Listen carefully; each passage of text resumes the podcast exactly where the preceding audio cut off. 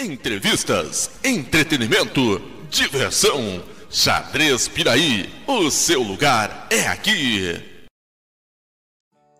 Ele é sem dúvida um dos grandes enxadristas do estado do Paraná. Já foi campeão paranaense em 2012 e campeão dos Jogos Abertos com a equipe masculina em 2010. Estamos falando de Paulo Palozzi, quem eu carinhosamente apelido de Topalozzi, porque além de ser uma grande pessoa, é um grande jogador e vale muito a pena conferir essa entrevista. Essa entrevista divertida ele fala das coisas que o irritam durante a partida, como mascar chiclete, por exemplo, né, que ele, a gente deu muita risada e acho que vale a pena vocês conferirem também e fala um pouquinho de como era o xadrez em Araucária no seu início de carreira e como é hoje. Então, acho que vale muito a pena conferir. Meu nome é Mauri Júnior e sejam todos muito bem-vindos ao Charcast, o podcast Xadrez Piraí.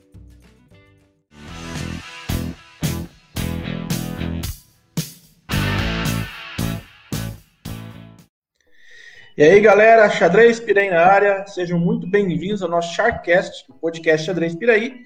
E hoje temos a honra e a alegria de conversar com uma das lendas vivas do xadrez de Araucária e um dos grandes nomes do xadrez paranaense aí na história, Paulo Palozzi. Muito obrigado por ter aceitado o convite e seja muito bem-vindo aí para a gente conversar um pouquinho sobre xadrez aí, Paulo. Eu que agradeço aí totalmente o, o convite de estar participando aí do, do podcast. E satisfação imensa aí estar em contato com o Maurício, que é um grande amigo meu, e podendo aí contar um pouquinho de tudo que tem rolado aí na minha vida e ao, todo da, ao longo de toda a minha história com o xadrez. Então, vamos ser redundantes, né? Vamos começar pelo começo. É, eu soube, um passarinho aí me contou que você aprendeu xadrez com uma das lendas do xadrez araucária, que é o Wesley Santana. Como que foi esse, esse primeiro contato? Era um projeto escolar? Conta um pouquinho pra gente. E aí mais, você tem contato ainda com a Esli Santana, com a família deles? Como é que eles estão? Certo, é, o passarinho estava certo. Então, é, aí cerca de. Poxa vida, quanto tempo já? 20 anos atrás, num projeto que é, foi um sucesso aqui em Araucária, né? Que não era só realizado com xadrez. Uh, vários e vários esportes eram ofertados, né, as escolinhas, e onde muita criança, muita adolescente tinha oportunidade de estar uh, fazendo aulas interagindo aí com o esporte da sua preferência.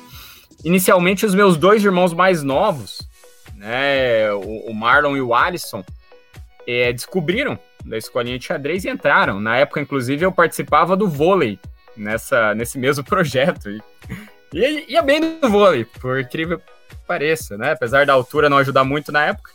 Uh, eu ia super bem, acabei começando com xadrez também, me juntei aos meus irmãos. Uh, o meu irmão do meio, o Alisson, acabou não, não seguindo muito, jogou aí por cerca de um ano, treinou com a gente, mas é, curtia mais aí o, o futsal, foi pro lado dele. E eu e o Marlon seguimos firmes, né? Participando aí, vindo a, a começar a participar de competições e posteriormente Uh, quando a gente já começou a ganhar umas partidas do Wesley, a gente passou a treinar com o Ricardo Guimarães, que na época já uh, vinha treinando o pessoal mais forte aqui da cidade. E posteriormente, né, uh, a quem talvez eu deva quase, não sei dizer uma porcentagem, mas grande parte do, do que eu ganhei no xadrez, o Ad Williams, né, que foi aí um, um, grande treinador aqui na cidade que contribuiu muito uh, com tudo na minha vida no que se diz respeito ao xadrez. E uh, vira e mexe ainda converso com o Wesley. O Wesley sempre uh, foi um empreendedor aí também e teve envolvido em vários negócios aqui na cidade. Atualmente ele está em Palmas, Tocantins, se eu não me engano. E vez ou outra ele vem para cá, as filhas deles ainda estão aqui. O Anderson, né, um grande amigo meu aí e colega de equipe, também tá para lá. Então, eles acabaram perdendo aí o envolvimento com o xadrez, né? Assim como, infelizmente, a todo o município da Araucária ao longo do tempo. Mas faz parte do jogo. E é isso aí com relação ao, a esse início da, da trajetória. É, e não, e Araucária sempre teve aí umas famílias, digamos assim, tradicionais, né? O Santana, é, Palozzi. Eu não lembro de ter jogado com você em torneio. com o Marlon, acho que também não lembro, acho que eu não joguei. Eu enfrentei o. Uhum. Eu enfrentei duas vezes o Anderson. Claro. É, eu enfrentei duas vezes o Anderson. Acho que eu empatamos uma e eu perdi uma, uma, uma outra. E joguei com a Francelle também uma vez. E essa eu consegui, tive um êxito lá, cometer um, um deslize, assim, o que para mim foi muito. Eu fiquei muito feliz, porque na época eu joguei com a Fran, ela tava no auge, ela tava muito bem, sabe? Claro. Mas eu vou comentar um pouquinho depois para frente ali. É, se a gente assim, vier, se nós viéssemos a, a, a, ter jogado, seria um embate épico, né? Maurizovic, Topalozzi. é, épico talvez por os nomes assim, tal, mas tipo, não tem, não, nomes, não tem a mínima chance. Não tem a mínima chance de enfrentar o, o, o Paulo. E o cara é muito firme nas posições. E até você tocou no nome do Ad Williams, e com certeza claro.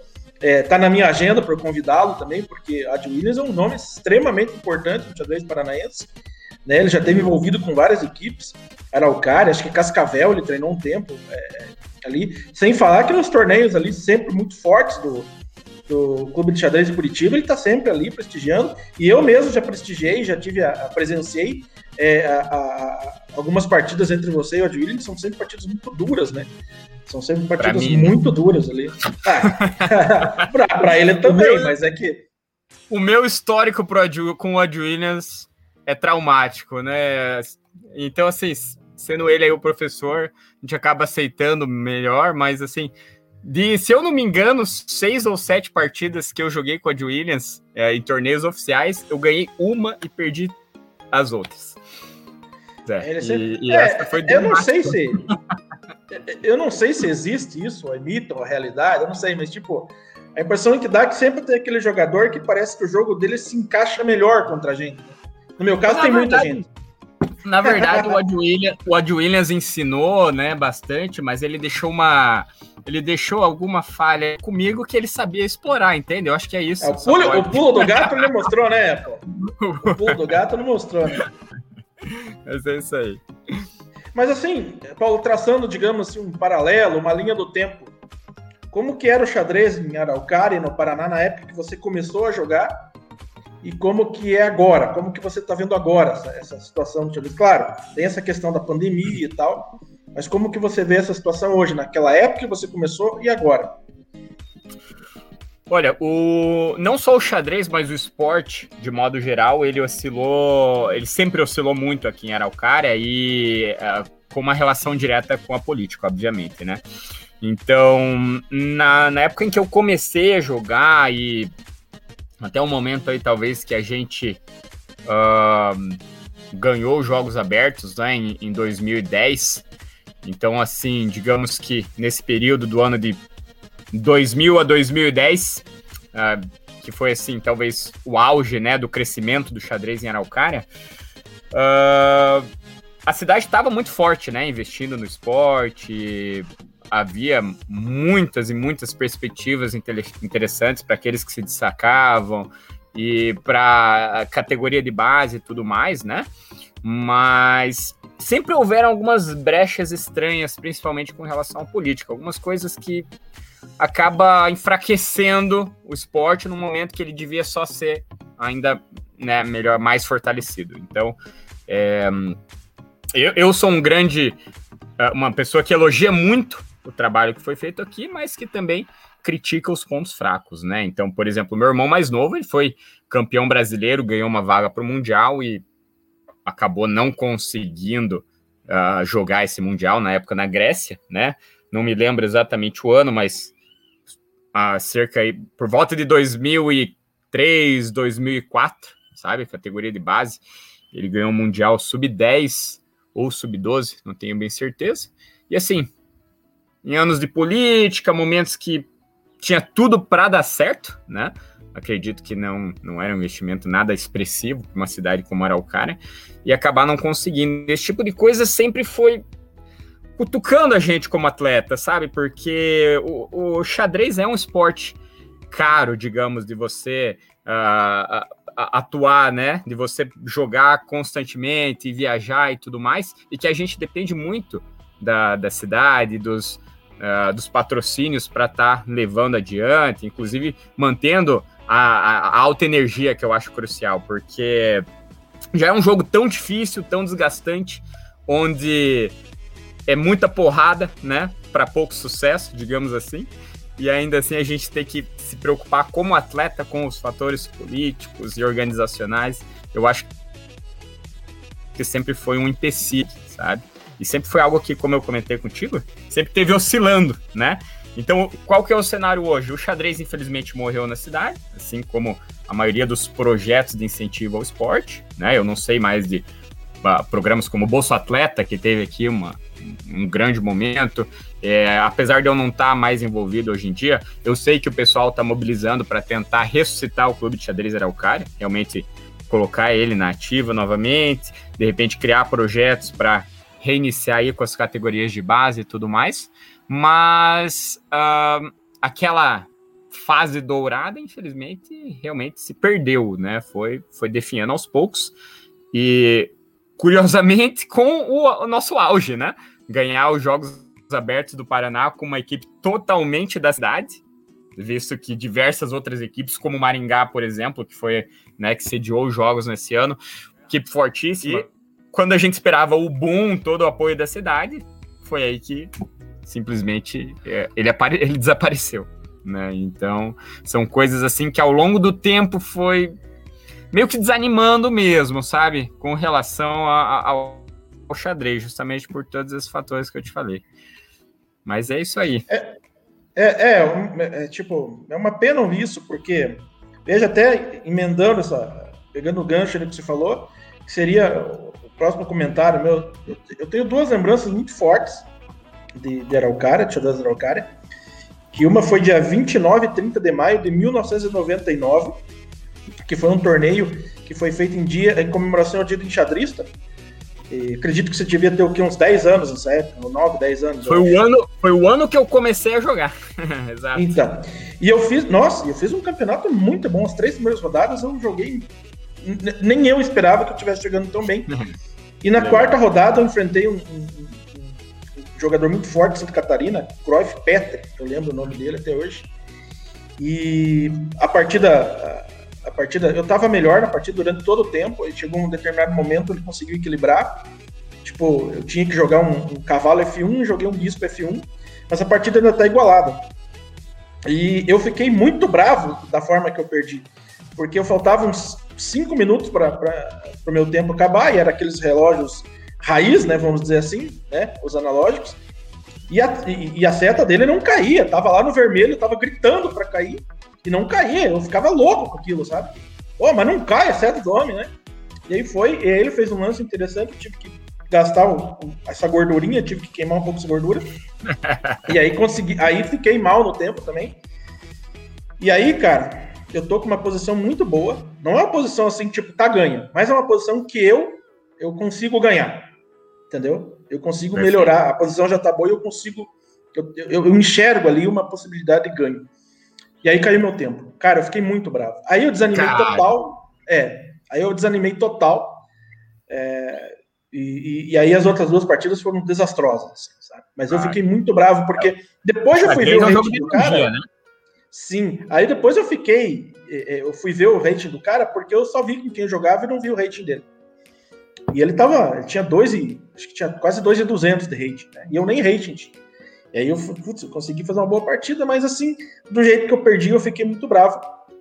Uma outra partida que, que eu perdi faz muito tempo, acho que foi nos Jogos Abertos em 2000, 2001, que eu joguei contra o Bolívar e perdi no tempo também.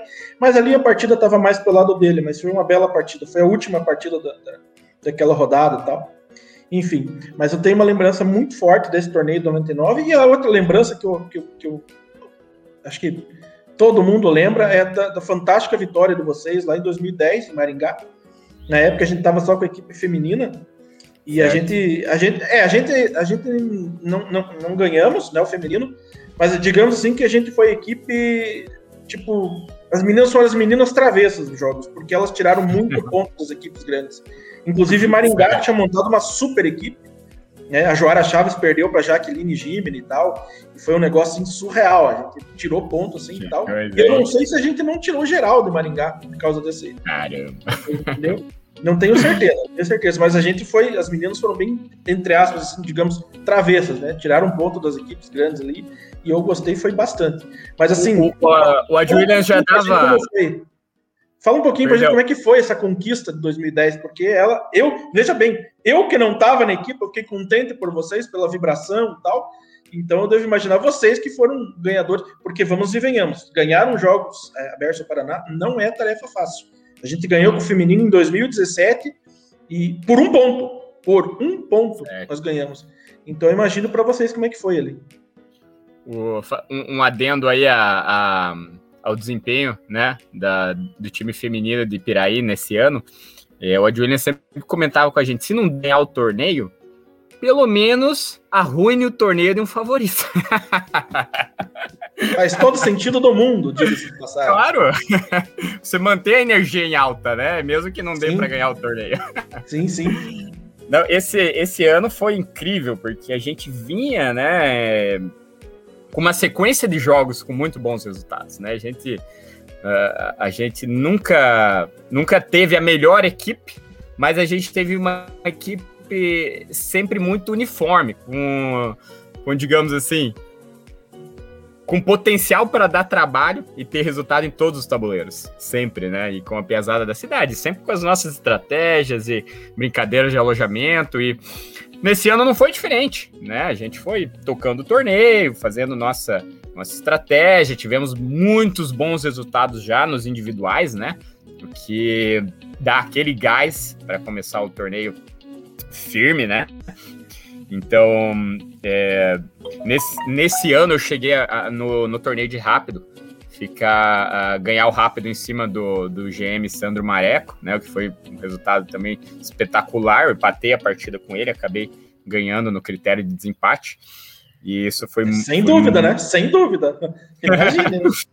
claro, né? Então, uh, isso já foi minando, mas a gente, em momento nenhum, até digamos a última rodada do torneio, isso foi, foi algo que a gente conversou depois.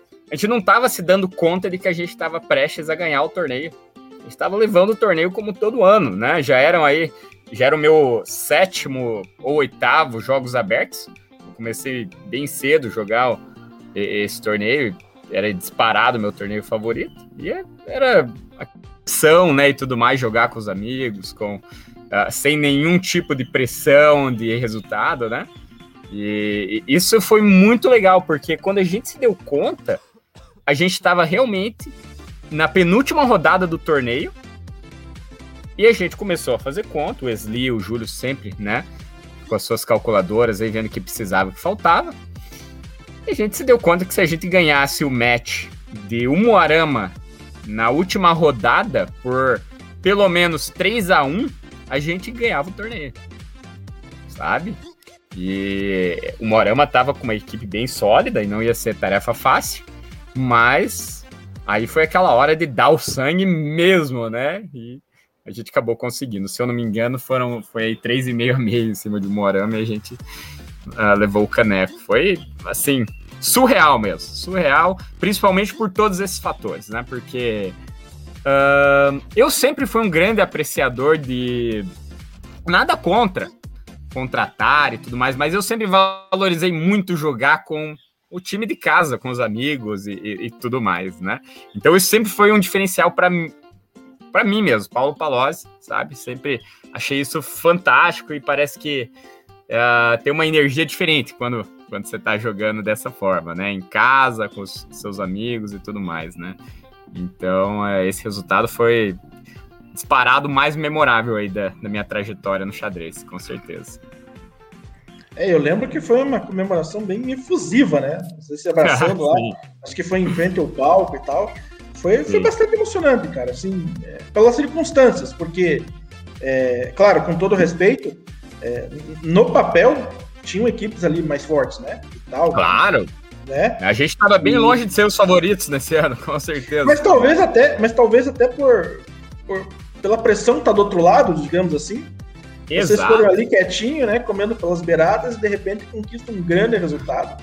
Exato. Coloca um grande resultado nisso, porque Ó, para você ter uma ideia, claro, vocês ganharam, a gente ficou em terceiro em 2019 com a equipe masculino, masculina, e o, o Nemeth e o Álvaro jogaram pra gente esse ano, e a gente ficou em terceiro, ficou Ponta Grossa, que é uma baita equipe, né?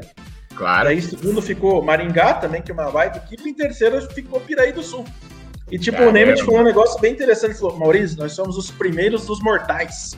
Porque a equipe, porque a equipe era, as outras equipes eram muito fortes, mas ainda conseguimos arrancar claro, pontos claro. não teve um único que a gente, a, a gente, a, que a gente perdeu, acho que a gente perdeu só para Maringá e Ponta Grossa mesmo, mas ainda arrancando pontos. E, e as outras a gente. E tinha equipes ali, Londrina. Londrina foi uma baita equipe. Sim, sim, justamente. Londrina foi uma baita equipe. Campo Mourão estava uma equipe muito boa. Exato. E a gente conseguiu um terceiro lugar ali que foi surreal. Era o, o, o a equipe titular era o, o Álvaro, o Nemeth, o Jefferson e o Sérgio Busquete. Certo. E aí, oh, mas era. Conseguiu. E de novo, vale observar. Vale observar com a composição dessa equipe, né?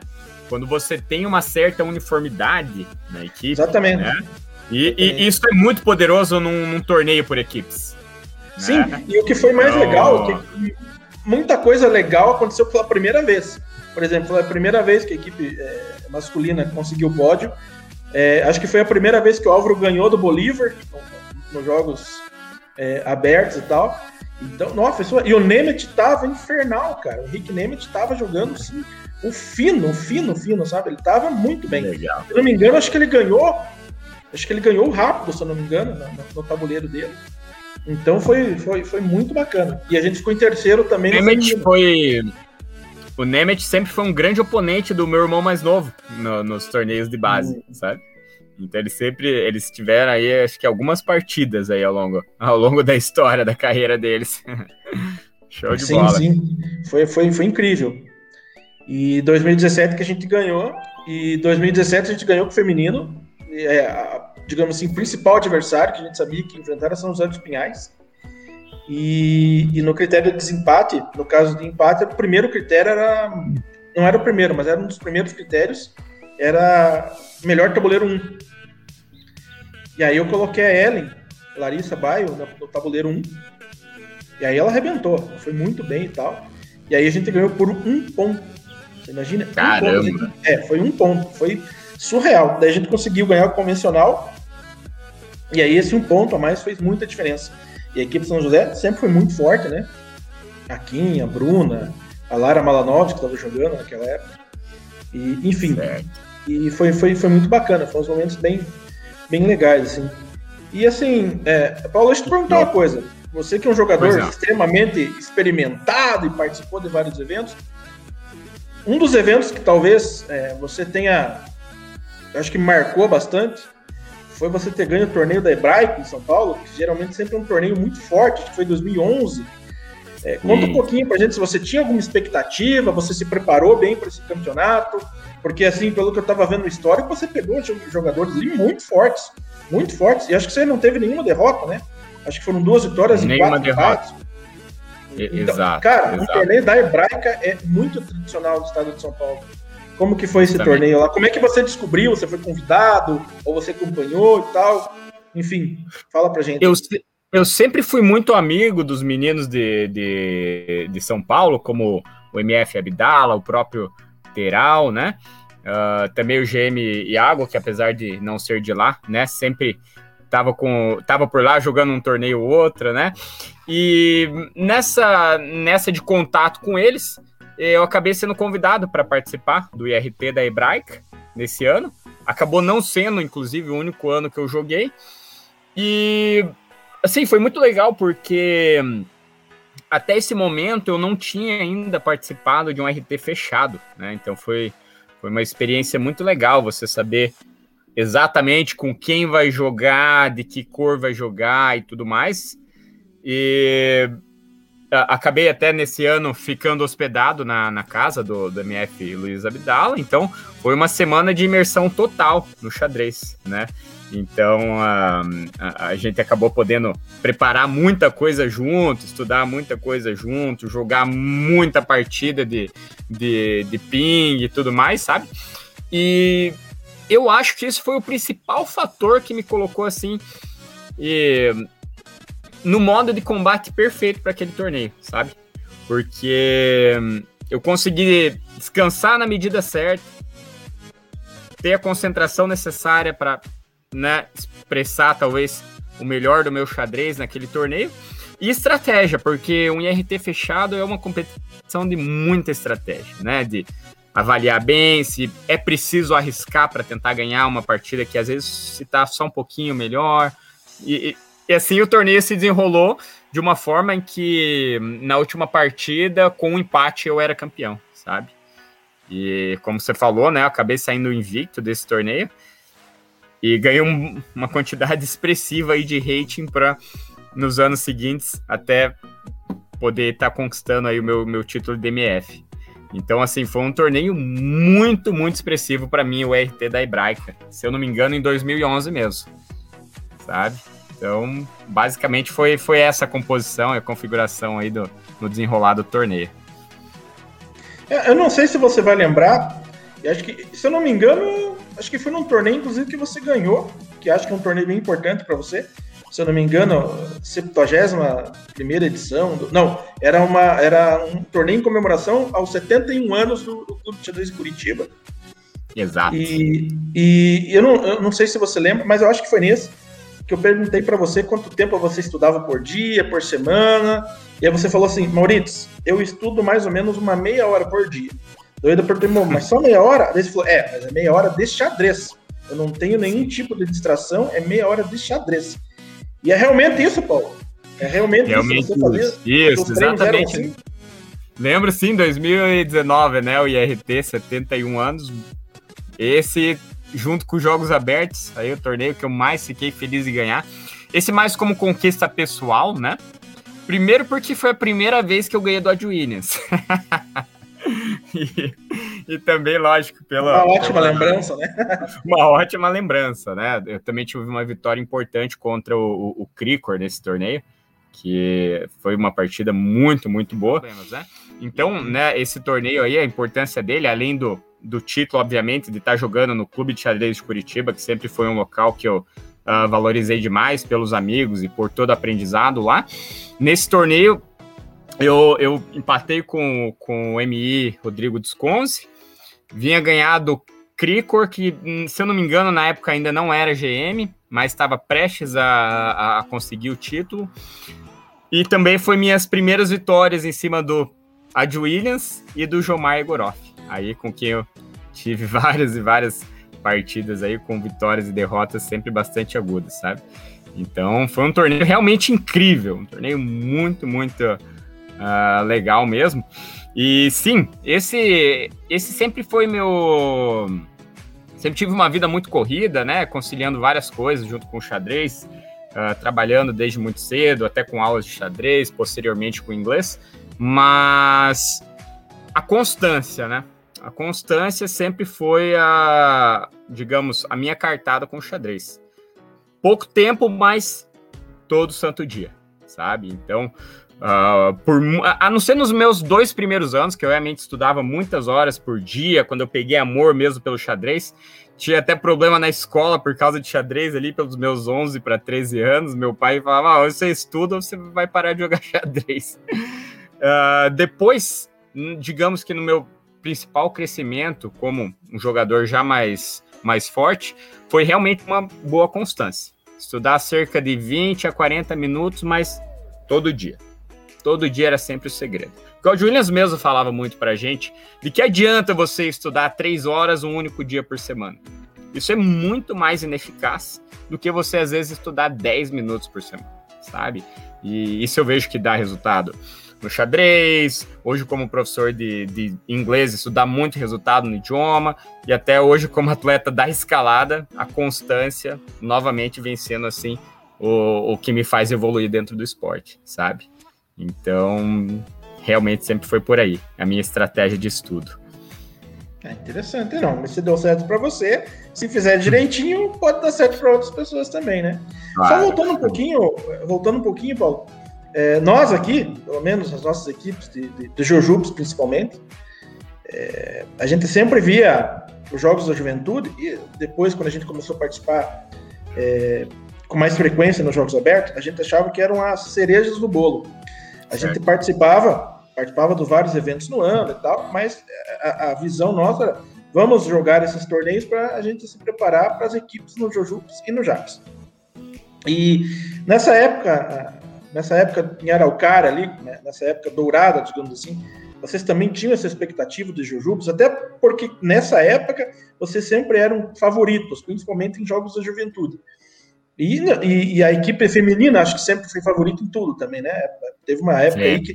Ah, por falar nisso, tinha uma menina que eu acho que ela jogava por Araucária, e eu uhum. não eu procurei ela no Instagram, procurei no Face, não achei. Se eu não me engano, era a Jéssica Dobrezinski.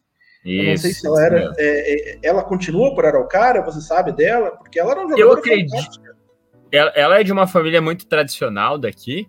E eu acredito que ela continua assim, né? Ela a, acabou virando médica, né? E infelizmente já um, um, pelo menos uns 10 anos ela, ela já se afastou bastante do xadrez. Até acredito eu que por conta aí da, da questão profissional com a medicina. Não que nessa seja uma necessidade, mas acredito que talvez tenha sido um dos motivos. Mas a Jéssica talvez tenha sido a jogadora araucariense com os resultados mais expressivos, até em questão de números de títulos nacionais e uh, partidas com diversos jogadores muito fortes, sabe? Desde muito nova, ela já disputava junto comigo a categoria absoluta da, da Copa Araucária de Xadrez, que foi um torneio muito importante para o nosso crescimento aqui. O Ad William sempre recomendava que a gente jogasse o absoluto e não as, as demais categorias. E eu lembro que eu e a Jéssica, a gente sempre escutava esse conselho. E ela, desde os primeiros torneios que eu me lembro, ela já tinha muitos bons resultados com diversos jogadores fortes, sabe? Então, sem dúvidas, mas uh, com ela já, já não tenho contato faz alguns anos aí, sabe? É, e eu lembro que, nossa, ela me interessava. Eu acho que ela tinha um pouquinho mais de dificuldades no relâmpago, mas ainda assim, pela força dela, ela acabava é, tendo ótimos resultados ali e tal. Mas assim, vocês sempre tinham, vocês criavam expectativa assim nos jogos, ou ficava aquela, nossa, tá chegando os jogos da juventude, tá chegando os jogos abertos. Esqueci dessa parte, com certeza, com certeza. Na, assim, em termos de, da, da, do espírito de competitivo, pra gente, o Juventude e os Abertos sempre foram a mesma coisa. Com a diferença só dos oponentes mesmo, né? E claro, é, quando a gente passou a jogar os abertos também, era ainda mais interessante, porque a gente jogava com jogadores ainda mais fortes, né? Que era sempre uma coisa muito legal pra gente. E já nos jogos da juventude, sempre era o torneio principal, porque não só como atleta, mas digamos é o torneio onde os resultados são mais interessantes para a cidade também, né? Até uh, muitas vezes manter um, um, programa de incentivo ao esporte depende de resultados esportivos também, né? Então a gente sabe muito bem que Uh, ter resultados é sempre muito bom. Não é à toa que as cidades uh, até contratam atletas, né? O que é plenamente explicável diante desse cenário, né?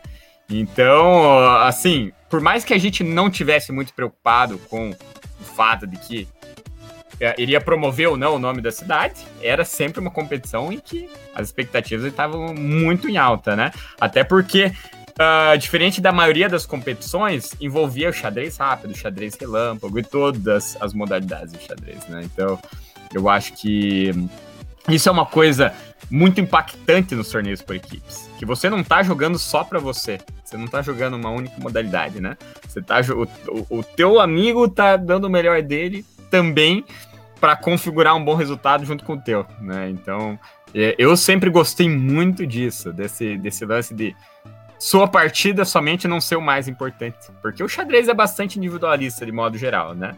E os torneios por equipe realmente faz a gente se sentir como, uh, sei lá, a sensação de quando eu jogava vôlei dos poucos campeonatos que participei também, aquela coisa de. É o grupo que importa, não é uma partida só, né?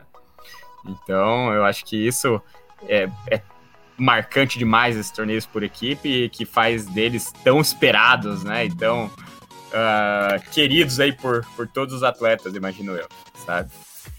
É, e na verdade, na verdade a gente, nós somos privilegiados, Paulo, porque eu acho que, é, não sei se está sabendo, mas vão acontecer mudanças extremamente drásticas nos jogos esse ano, se é que eles vão acontecer, né? Tanto uhum. no Jojubes como no Japs, eles vão ser realizados em um único dia. Sabe? Caramba. É, é, um único dia, se realmente acontecer. Mas eu sou sincero, eu sou meio descrente nesse sentido. Eu, eu acho que essa época dourada que nós vivemos que participamos de, tantas competições aí com cinco, seis dias, eu acho que não vão voltar mais. Acho que tão cedo, pelo menos, não. Você entendeu?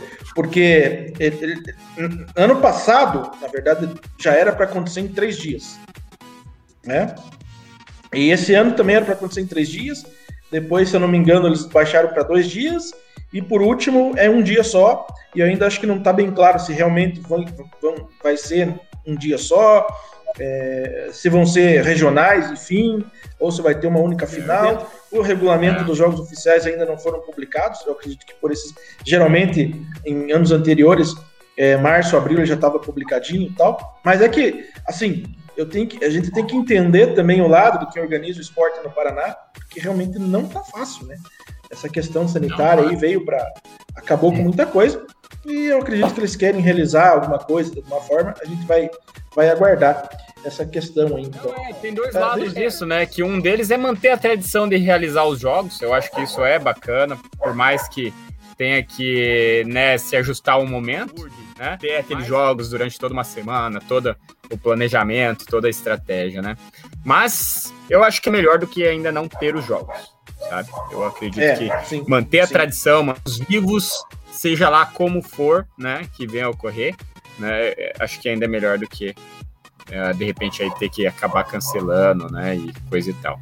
Mas não, não tava sabendo, não. Já... Mas assim, pra gente bater o martelo, se vai ser realmente isso, como vai ser? Só hora que realmente sair o regulamento, né? Vamos esperar aí que. Certo. E que também seja realmente, se tiver que ser, que seja só esse ano, e nos próximos anos a gente volta a ter uma normalidade, que os jogos voltem a ser aquela, aquela competição ali de, de, de alguns dias e tal, para a gente poder se preparar e, enfim, aproveitar. Deixa eu perguntar para você, acho que não sei se você lembra. Eu não sei se foi a primeira, mas acho que foi uma das primeiras competições do Paraná em 2013 que valeu o rating feed de xadrez relâmpago. Logo que a feed começou a, a, a fazer, né, valer os ratings feeds e tal, de, de relâmpago uhum. rápido. Acho que a primeira competição do Paraná, ou uma das primeiras, foi a Copa Mequinho aqui em Piraí, 2013, e você ganhou essa Copa Mequinho aqui, você fez 9 claro. em 9, que foi um torneio é, é, sensacional. É, o que, que, você lembra dessa competição? Você, acredito que você tenha gostado de participar, porque o torneio estava um torneio forte. Claro. E Não, você fez 9 em 9, cara. Foi, foi muito expressivo para mim. Até porque apesar de sempre ter dado muito trabalho, sempre ter gostado muito de jogar xadrez relâmpago, eu nunca me considerei um jogador uh, excepcional de xadrez relâmpago, sabe? Uh, aquela coisa de. É, é uma polêmica, né? De que quanto mais rápido o xadrez, mais o jogo, digamos, perde a qualidade, né? E eu sempre fui um jogador que usou bastante tempo e tudo mais, por mais que eu tenha tido algumas partidas interessantes em que acabei enrolando alguns adversários e tudo mais, né? Mas essa competição foi muito, muito legal por esse fator que, de novo, né? Volta aquele ponto de você joga sem expectativa, você joga tranquilo, você joga relaxado, né? E que é, tinha vários jogadores muito bons de relâmpago nessa, nessa competição. Um, um, deles que eu sempre considerei muito, que até teve na, na equipe de vocês aí, o Jefferson Barbosa, se eu não me engano, tava competindo nesse ano também. Era um jogador muito bom. E que de repente a coisa foi desenrolando de uma forma que eu fui ganhando uma partida atrás da outra, competição muito legal, espaço bacana, muito, muito bem organizada. Então, diversão pura, diversão pura, ainda mais quando dá tudo certo dessa forma, sabe?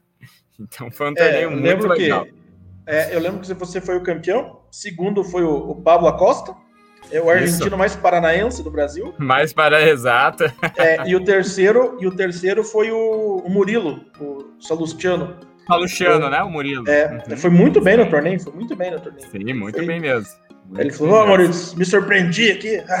me surpreendi aqui. Aquele jeitão dele, sempre divertido. Uh, deixa eu mudar a chavinha, é, é, Palose. Infelizmente, em 2003 também vocês perderam um grande amigo, companheiro é, de equipe, uma pessoa sensacional, querida por todos, que foi o Euclides. Como que vocês receberam essa notícia e como é que era o teu relacionamento com o Euclides? O Euclides, cara.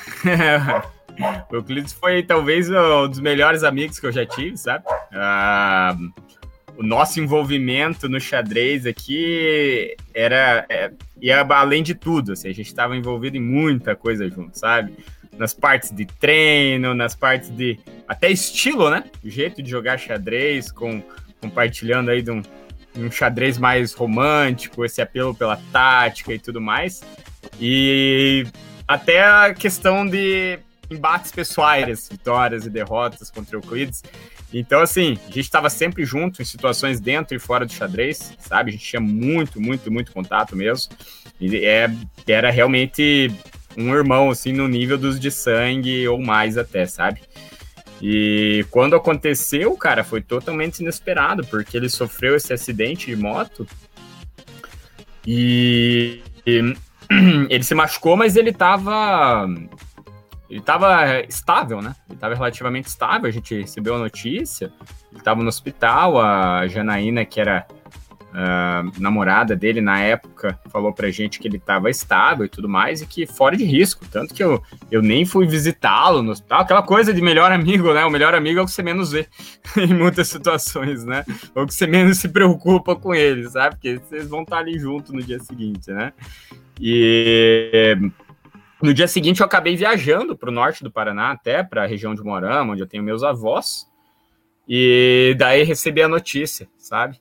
Até não consegui voltar a tempo e tal, mas que é, não, não sou um cara muito de ter aquela última imagem de uma pessoa, ainda mais como foi o Euclides para mim. Então, é algo que eu não lamento tanto é, na minha relação com ele. Eu prefiro ter a imagem que eu tenho hoje dele na minha cabeça, sabe?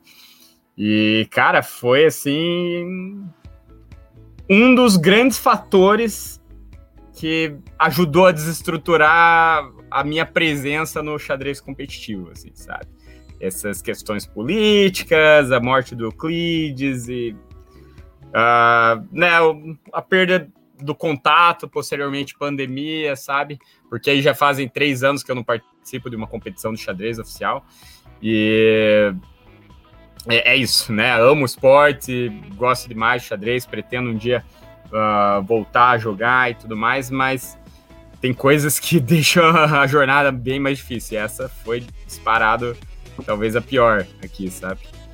E é isso aí, porque é aquela é. coisa, né? Sempre o time muito unido, né? Sim. Era uma pessoa. Cara, eu assim, nunca tive muito contato com ele é, a, a turma da Araucária que eu tinha mais contato era com, com o Sli, né? O Anderson e tal, e depois com você. Sim. Mas assim, as poucas vezes que eu conversei com ele, era uma pessoa tão educada, tão doce, tão agradável de você conversar, sabe? E, e Sim, quando, quando a gente recebeu a notícia, é, porque, pelo menos, eu tenho certeza que você também, mas, tipo, eu considero o xadrez uma grande família. Né? Claro. Então, quando, quando, quando uma pessoa dessa infelizmente parte, a gente é um baque, né? É um baque, pô, o cara companheiro aí, né?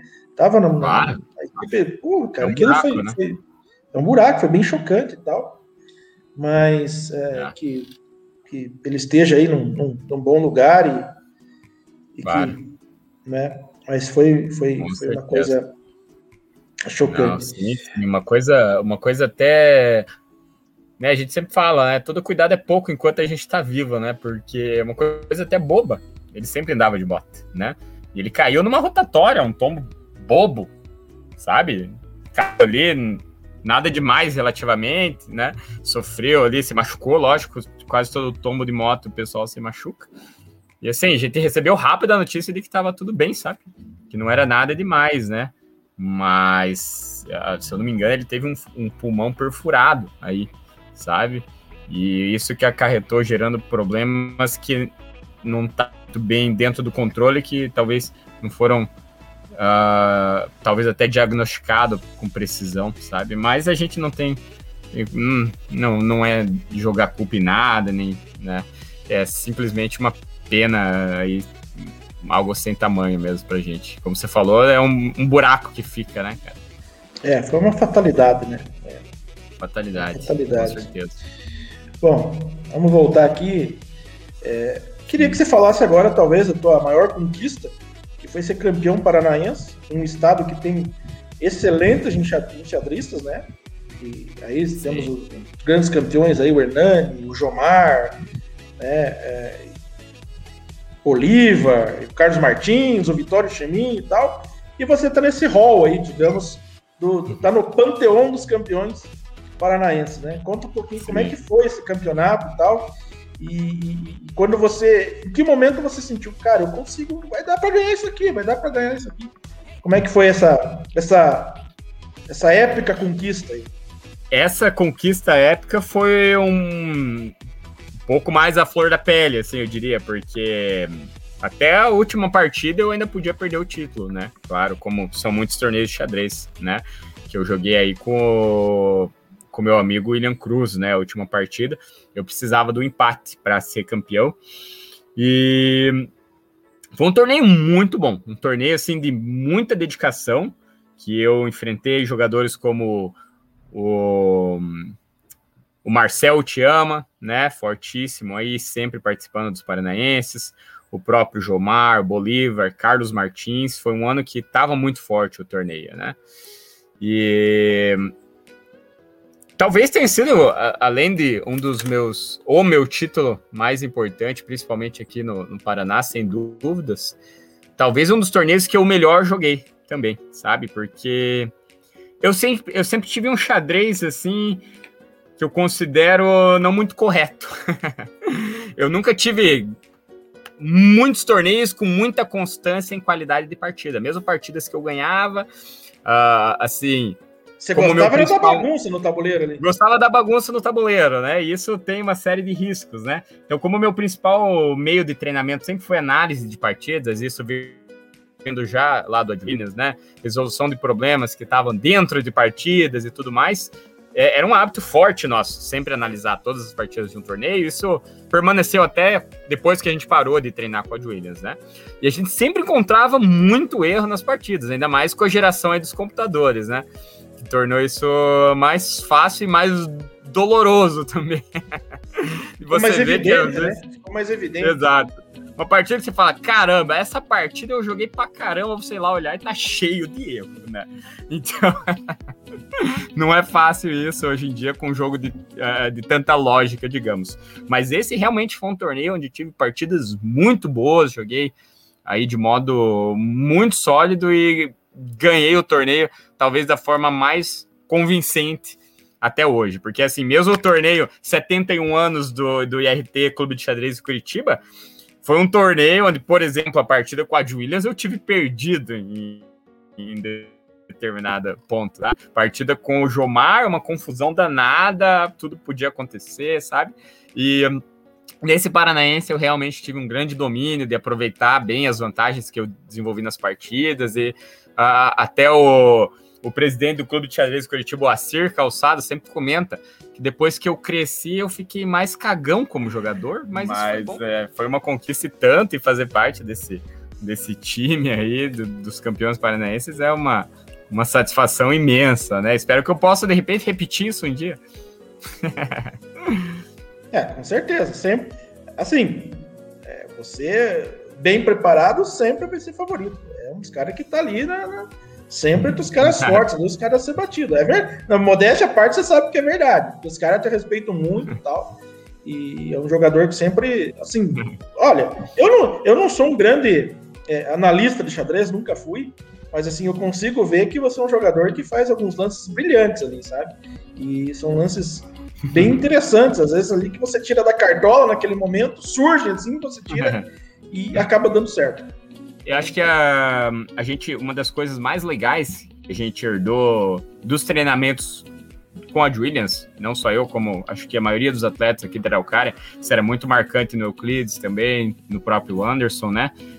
uh, foi uma mente aberta para o xadrez, digamos, né? E isso te, te torna um jogador criativo, né? Onde tudo é possível, você sempre está olhando para tudo. Uma coisa boba, assim, mas que de muita importância, que eu sempre lembro do Williams falando, quando a gente estava, por exemplo, analisando posições, eram coisas como, cara, não esqueça de olhar o tabuleiro inteiro, sabe? Porque a gente tende a centrar muitas vezes, né? Não, a partida está acontecendo aqui, na ala do rei, na ala da dama, em tal lugar, né?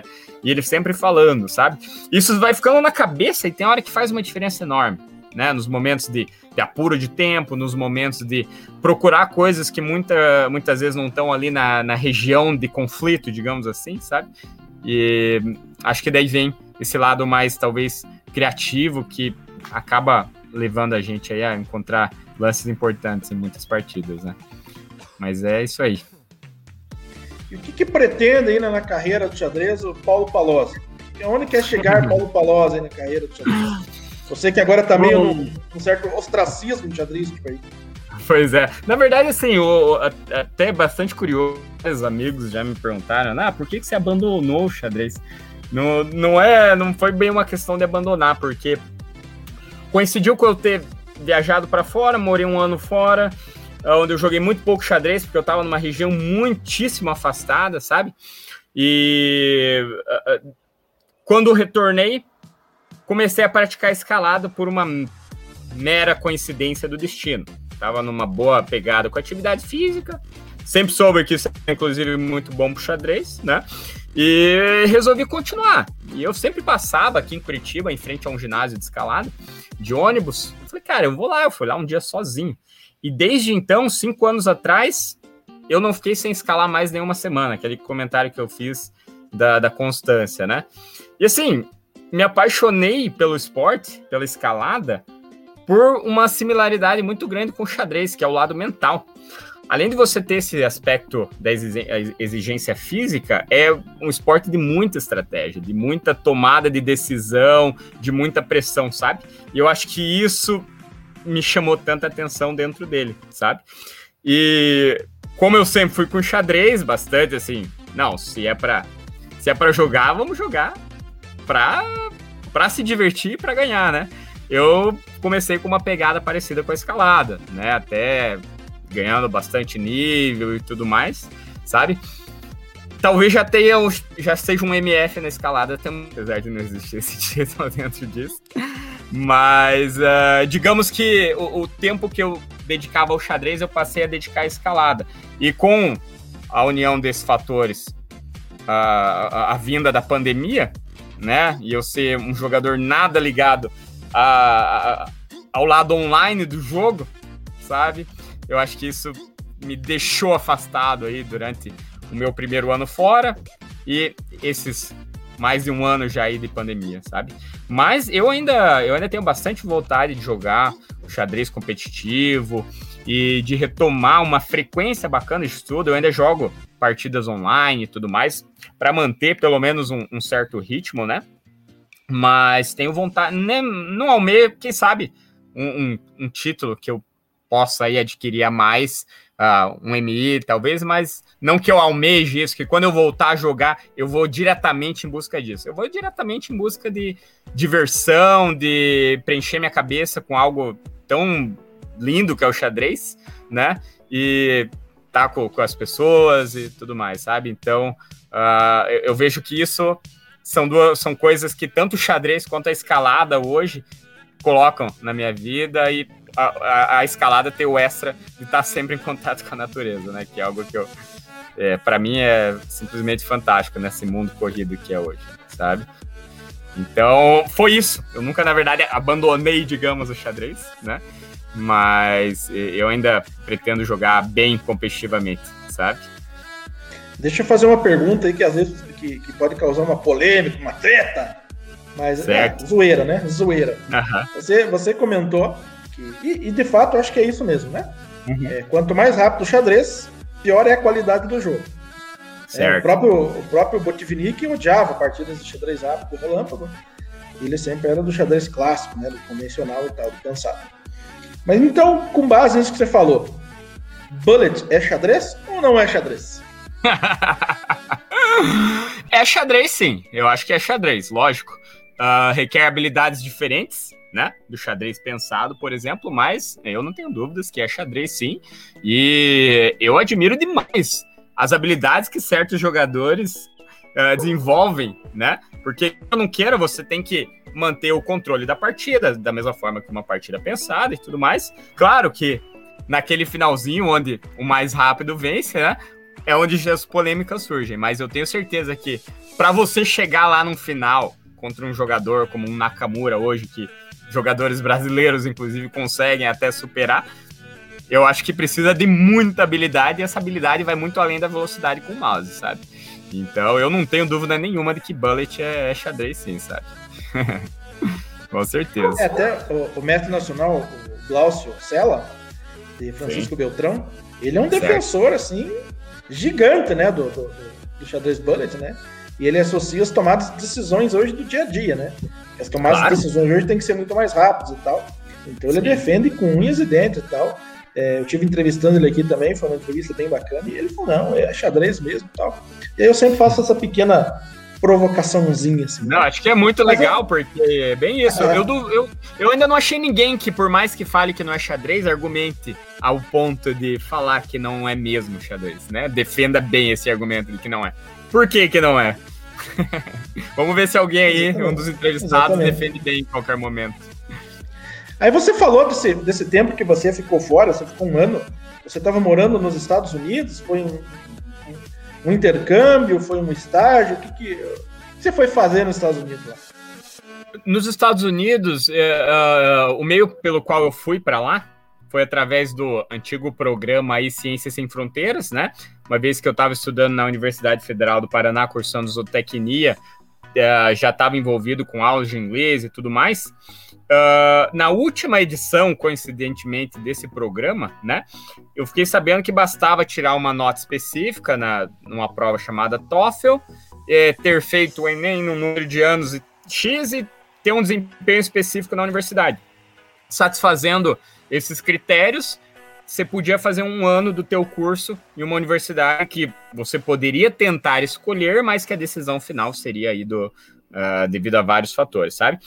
E com isso eu acabei uh, indo estudar zootecnia mesmo na Universidade de Minnesota, é, no estado de Minnesota, fronteira com o Canadá, uh, lá nos Estados Unidos um dos lugares mais do mundo, em, em, média de temperatura, mais frio que o Alasca, inclusive. 40 graus Celsius lá, foi uma experiência bem gelada. E fiquei Caraca, lá por 40 graus é, Celsius? Menos 40, é uma coisa. Menos absurda. 40? Menos 40, sabe? O estado é totalmente. É, em Minnesota, fronteira Minnesota. com o Canadá, perto lá, Carolina do Norte, Norte Dakota, esses estados aí, sabe? é uma região dos lagos americana. Estado muito plano, né? A geografia e o que levava a temperaturas tão baixas era principalmente a velocidade dos ventos, sabe? Então a sensação térmica era sempre chegava a esses níveis aí, sabe? E lá eu fiquei por nove meses cursando o curso de zootecnia né, dentro dessa universidade, morando lá dentro. Até lá foi bacana que eu comecei um pequeno clube de xadrez dentro da universidade, dei aula para para pessoas de diversas nacionalidades. Tinha um menino da África do Sul, alguns chineses, alguns americanos. Foi uma experiência muito, muito legal. Mas era realmente um lugar afastado de tudo. E as competições, além de serem difíceis de participar por conta da, da carga horária exigida pelo próprio Ciências Sem Fronteiras, uh, ainda saíam bastante caras, né? Pelo estilo de vida que eu estava levando lá. E acabou que numa transição, porque o programa envolvia nove meses estudando na universidade e três meses fazendo estágio em um lugar da sua escolha. Aí era da sua escolha mesmo, né? Inclusive, nesses três meses de estágio, eu mudei para o estado de Kentucky, né? Famoso pelas corridas de cavalo e tudo mais, bem central. Inclusive, curiosidade, um, um dos estados mais pobres aí dos Estados Unidos. Conheci uma realidade lá que a gente não vê na TV, uh, ah, que é de realmente pessoas bem abaixo da, da linha da pobreza e que é muito legal ter tido essa experiência, sabe? E eu sempre, dentro da zootecnia, fui envolvido com a área de répteis. Sempre gostei muito de serpentes. Lá eu trabalhei em um zoológico que fazia extração de veneno de serpentes para produção de soro, sabe? E, e, lá eu participava da manutenção das serpentes, de algumas extrações de veneno, de serpentes como naja, mamba negra, várias espécies de cascavéis, sabe? E lá eu fiquei por três meses. Então eu fazia esse tipo de trabalho, além de atender o público americano, levando eles para visitas ao redor do zoológico, apresentando os displays de vários animais, né? E foi isso. Nessa transição eu consegui participar de um torneio de relâmpago, porque uh, consegui viajar bastante lá dentro, né? Me organizando e tudo mais. E foi bem legal que eu participei de um torneio de relâmpago em Las Vegas e onde eu tive um resultado incrível, incrível. Na última partida eu estava jogando com um grande mestre chinês que não me recordo o nome pelo segundo lugar. É, é, ele jogando, se eu ganho eu ficava em segundo e acabei perdendo a partida por uma pendurada épica, que eu fiquei completamente ganho na partida. E acabei terminando em décimo, décimo terceiro lugar, não lembro direito. Mas assim, aquela coisa de você vai. Era um torneio curioso que você jogava duas partidas contra cada, cada adversário, né? Num total de 12 partidas, se eu não me engano. E contra ele eu empatei a primeira e na a última mesmo, eu tinha que ganhar a segunda para terminar o torneio em segundo e acabei perdendo, infelizmente, por essa é, pendurada é, aí. O nosso, o nosso campeonato municipal é dessa forma. São é seis é rodadas, é, são seis rodadas e você enfrenta o mesmo adversário, uma de brancas e outra jogando de pretas.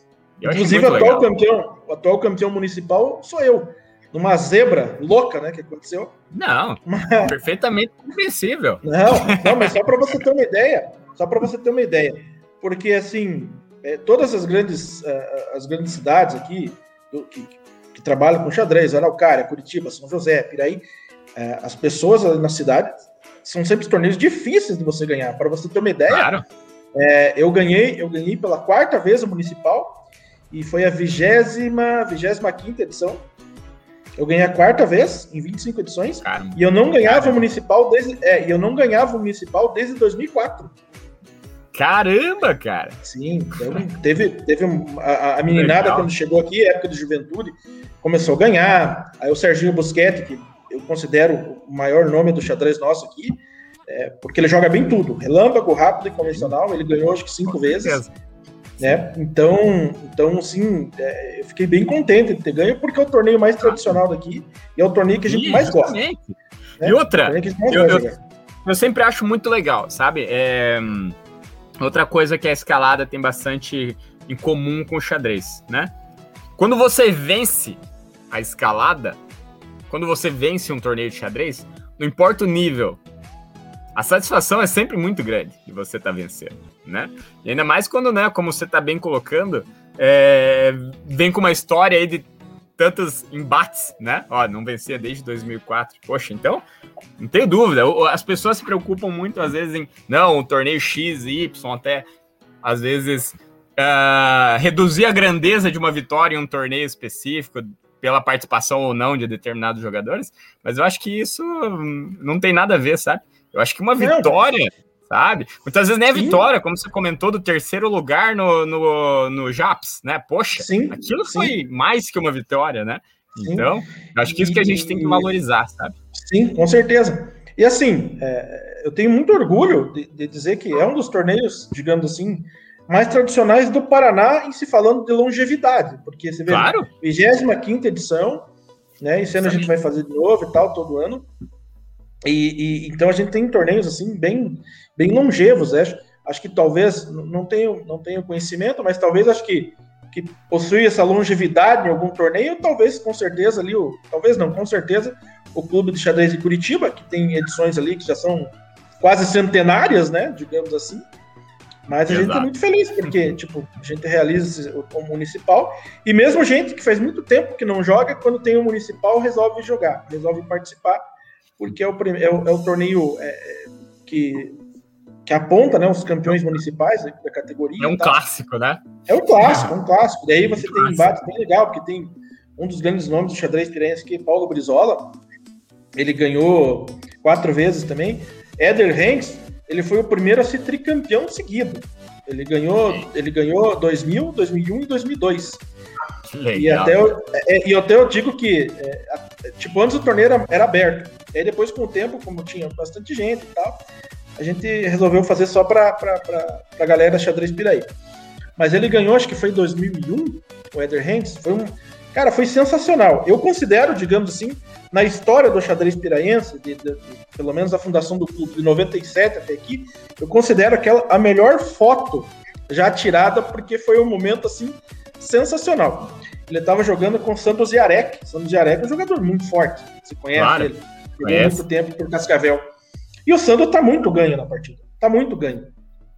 E de um determinado momento, o Sandro está sossegado, está na dele, e o Éder tá com a mão na cabeça, assim, desesperadão ali, sabe? E aí, de repente, eu acho que houve um, um certo cochilo do mestre, digamos assim. O, o Sandro faz um, um, lance assim que aparentemente na cabeça dele assim, acho que aqui jogo esse aqui com segurança e tô de boa, vou ganhar. E aí o Éder avança um peão.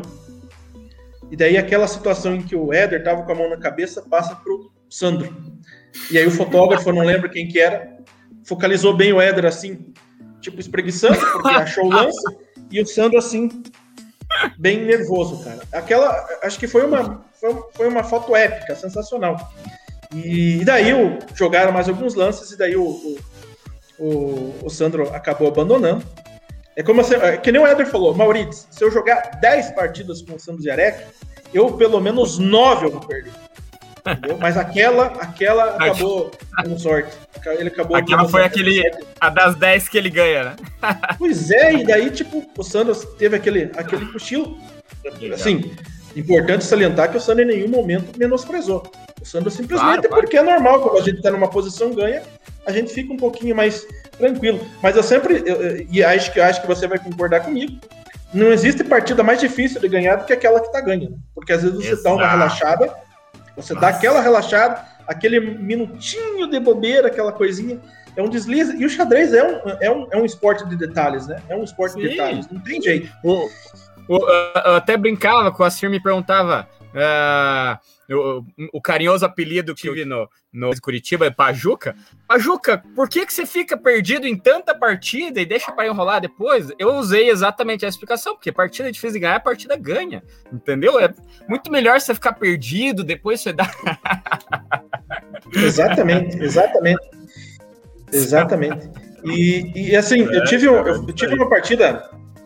Eu fiz uma partida online recentemente. Era uma partida que era uma hora mais 30 segundos. Eu tava jogando com um atleta. E, tipo, pô, eu fiz uns lances assim, Paulo, essa vai ser a minha imortal. Porque eu nunca tinha feito isso em 300 anos de xadrez, que foi sacrificar duas torres seguidas. E eu, é, duas torres seguidas. Aí eu lembrei da partida do, do Kasparov e Topalov 99, que é imortal do, do Kasparov, né? Que é sensacional. Eu falei, ó, oh, essa partida aqui vai ser imortal. E de fato, assim, para falar a verdade, pelo meu nível do jogo, eu acredito que até seja uma das minhas imortais, se não é imortal.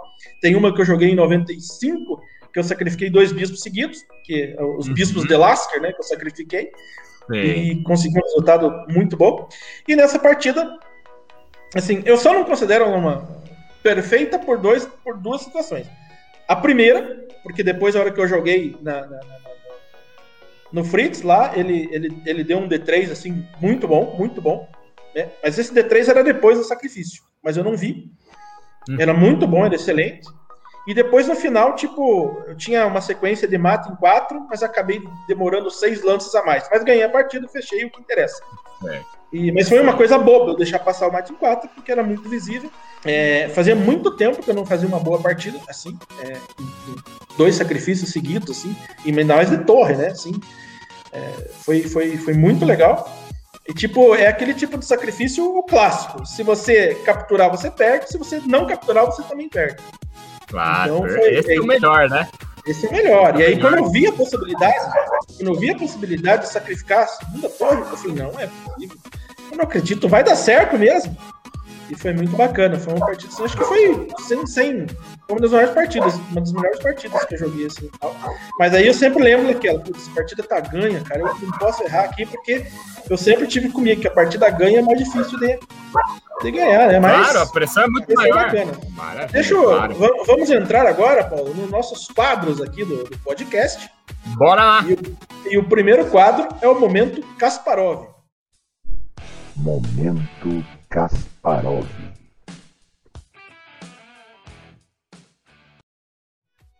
E aí, Opa. nesse momento, Kasparov, a gente gostaria que você compartilhasse com a gente qual que você foi, qual que você considera, digamos assim, o teu melhor momento no xadrez, a tua melhor partida, digamos assim, que você, pô, esse, essa partida aqui eu brilhei, brilhei. Ou de repente é o teu melhor campeonato, né, que você já comentou com a gente, mas compartilha com a gente qual que foi esse momento Kasparov aí do Paulo Palozzi. Legal. Bom, um, tenho duas, assim, lógico, dentro das que eu já comentei aqui, de vitória contra o Ad Williams e tudo mais, dois momentos que talvez, uh, mesmo não tendo sido num campeonato tão expressivo, foram, sim, partidas espetaculares e que uh, eu me lembro bem. Foi uma em um campeonato universitário que eu não tenho certeza do ano, mas foi. Se eu, se eu não estou enganado, ali por 2015 ou 2016 contra o MI é Victor Chumiatsky, lá de. Acho que ele é de Brasília, se eu não me engano. Em que, numa dada posição também, eu encontro um sacrifício de qualidade e mais duas peças, no caso foram dois cavalos, se eu não estou enganado, para ficar com um par de bispo devastador na partida. O sacrifício realmente foi espetacular, mas que eu deixei passar um detalhe em um dado momento e, e ele acabou conseguindo um empate, sabe? Então, essa partida é muito, muito memorável, uma partida muito legal mesmo. E é, me deu vice-campeonato nesse torneio. Com a vitória, eu era campeão também, sabe? Foi uma pena ter deixado passar uma, depois de um sacrifício tão brilhante, sabe? É, e assim, aquela coisa do, do momento de tomada de decisão rápida, né? Apuro de tempo, a posição aguda é a pior para você jogar no apuro de tempo e acabei não conseguindo achar os melhores lances, mas mesmo assim uh, a, a, partida não perdeu sua beleza. E outra foi a minha vitória aí já torneio de Caiobá, no Sesc Caiobá, não me recordo o ano, contra o GM El Debs, essa foi uma partida muito legal em que ele fez um sacrifício posicional de peão e que eu aceitei sacrifício. Essa era uma, da, essa era uma das minhas famas aqui no Clube de Xadrez de Curitiba. Se sacrificou, eu vou aceitar. e eu consegui e me desenrolando naquele, naquele race posicional e tudo mais. Levei para um final de torres uh, e conseguir ganhar de modo muito bem jogado esse final de torres, sabe? Então, é essa talvez seja o meu grande momento Kasparov no sentido de não ter deixado escorregar a vitória, como na, na outra partida com, com o Victor Shumyatsky, sabe? Então essa partida foi espetacular. É, eu cheguei na última rodada desse torneio, na penúltima, perdão, uh, liderando, simplesmente não aceitei um empate contra o MI na época, o Metsubo, e acabei perdendo a partida para ele. Uma decisão bem mal tomada, porque na posição que ele me oferece empate, eu já tô pior. E aquela coisa, né, otimista, que eu sempre tive também, de achar que a posição tava boa e tudo mais. Não aceitei, acabei perdendo a partida. E aí o torneio foi por água abaixo. Acabei empatando a última com o meu amigo Vitor Hugo, mas já já sem nenhum tipo de expressividade assim, com relação ao resultado no torneio, né? Mas a partida contra o, o MI, contra o GM Debs foi, foi realmente talvez a, a melhor partida aí da minha carreira. É, sem dúvida, é sempre, é sempre é, muito bom tirar ponto de um grande mestre, né? Sempre ganha. É, é, é, memorável, né? Deixa uma marca indelével, né? Na, na nossa trajetória. Claro, claro. Sem dúvidas. Vamos lá então agora pro momento pastorzinho. Momento pastorzinho.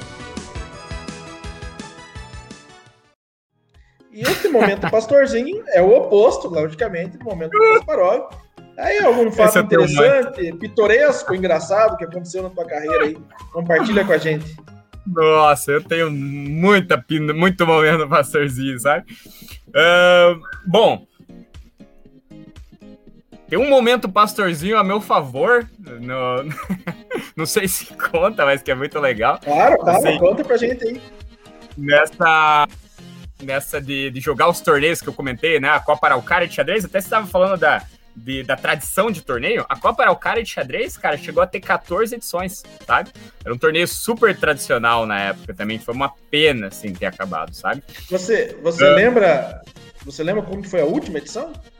A última edição, se eu não me engano, foi justamente a 14ª Copa Araucária de xadrez, que foi no ano de 2008, talvez, meados de 2008, pouco antes dessa nossa vitória no Japs, sabe? Talvez até um pouco mais, 2006 a 2008, por aí. E nessa de sempre jogar o- a categoria absoluta, né? Desde que eu me conheço por enxadrista, a gente começava a garimpar umas boas posições com jogadores muito fortes. Ali a pouco arranca um empatezinho e tal. E teve torneios que foi assim, meu melhor resultado. Eu, eu tava, eu jogava xadrez na época só três ou quatro anos, se eu não me engano. Eu tinha lá meus 14, 15 anos. Eu, eu ganhei do, do Hernani Shoma, do Fear, na época MF ainda. Ah, minha primeira vitória contra o Bolívar e empatei uma partida com, com o MI Disconzi de uma a minha enrolada mais épica, assim. Eu, eu tinha dois peões a menos e dos que eu tinha no tabuleiro, um tava em F7, outro em F6 e outro em F5, sabe? Os peões que eu tinha triplicados e eu- rolou um sacrifício de torre e um perpétuo na partida, você sabe? Uma partida que eu acredito, sabe? Eu tenho que dar uma garimpada, talvez até ter a súmula dela perdida nos meus documentos ainda que é, foi assim espetacular, assim, uma grande, grande É um- vitória. Um É o momento, momento pastorzinho, momento pastorzinho reverso, né? reverso, pastorzinho reverso. Aí pastorzinho mesmo. ah, não sou péssimo com os anos aí de lembrar dos eventos, mas em um, um dos paranaenses de categoria que eu joguei ainda, lá por sub 14, 16 na época, eu com o, título na mão, uma partida ganha contra o. O amigo, como que era o nome? César Tacado de Londrina. Acabou parando de jogar xadrez depois. E eu levei um mate corredor nessa partida. Sabe aquele corredor que o cara sacrifica a dama, depois come com uma torre e a última torre que sobra dá o mate? Levei um desse, assim. Tava super ganho, fui jogando super rápido, aquela coisa de, de chegar ao ponto de relaxar, né? E tomei esse mate. O momento pastor, assim, que doeu no peito mesmo. esse foi dureza, É, mas- esse foi dureza. Mas também quem nunca levou um, um corredor, Pois né? é. Tá louco. Pois é, Tá mas né, decidir num paranaense, esse dói. Hum, esse é dolorido mesmo, Esse, hein? esse foi, Bom, esse foi triste. vamos lá então pro nosso topzera. Topzera. No quadro topzera, geralmente Opa. eu pego o, o nosso entrevistado aí de surpresa, né? Geralmente gente pede um top 5 dos melhores do mundo, no feminino, no absoluto, do Brasil e tal. Mas eu vou, acho que eu vou aliviar para você. Eu gostaria que você fizesse aí um, um top 5 dos cinco melhores enxadristas que você enfrentou até hoje. Cinco melhores enxadristas que eu enfrentei até hoje. Bom, com certeza ah, o Fear em algumas ocasiões, né? O Fear, sem dúvida. Ah, o próprio El Debs. Certa vez no Continental, enfrentei um GM americano chamado Sergei Kudrin, que não era um GM muito conhecido, mas ah, muito forte, muito forte, nível de jogo altíssimo, né? O GM Sandro Mareco, em algumas ocasiões também. também ah, também tem um. Voltando para o momento pastorzinho, tem um momento pastorzinho triste com, com o GM Sandro Mareco. Ah, no- inclusive, em um- uma edição do Japs, não me lembro qual agora. Uh, uma, uma rodada importantíssima, se eu não me engano, ele estava por Campo Mourão.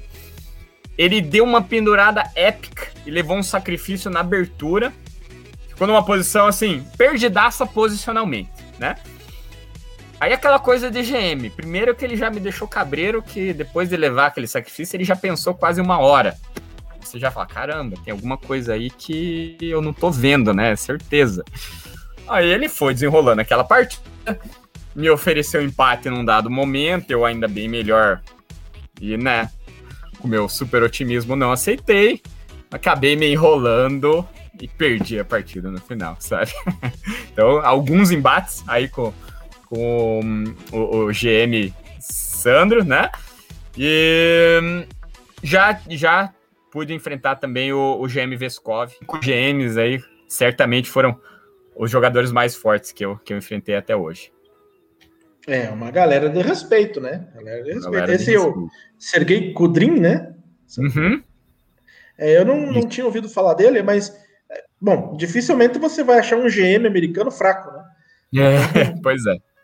É bem, é, bem... Ele já era bem de idade na época, assim, eu acho que mais de 60 anos, assim, quando eu joguei com ele no Continental, lá em São Paulo, e muito forte, muito forte. Foi uma boa partida, mas não cheguei a ter chances inexploradas em momento nenhum, sabe? Mas é isso aí. Legal. Então Show, vamos aí. Vamos aí para o nosso próximo quadro, que é montando o tabuleiro.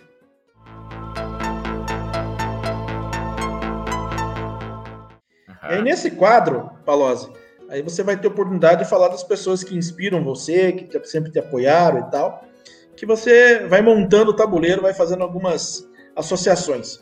Então vamos lá. Uh, o rei, quem que é o campeão mundial que inspira você? Campeão, campeão mundial que me inspira? Olha, eu acho que eu, eu sempre fui muito fã do tal mesmo, sabe?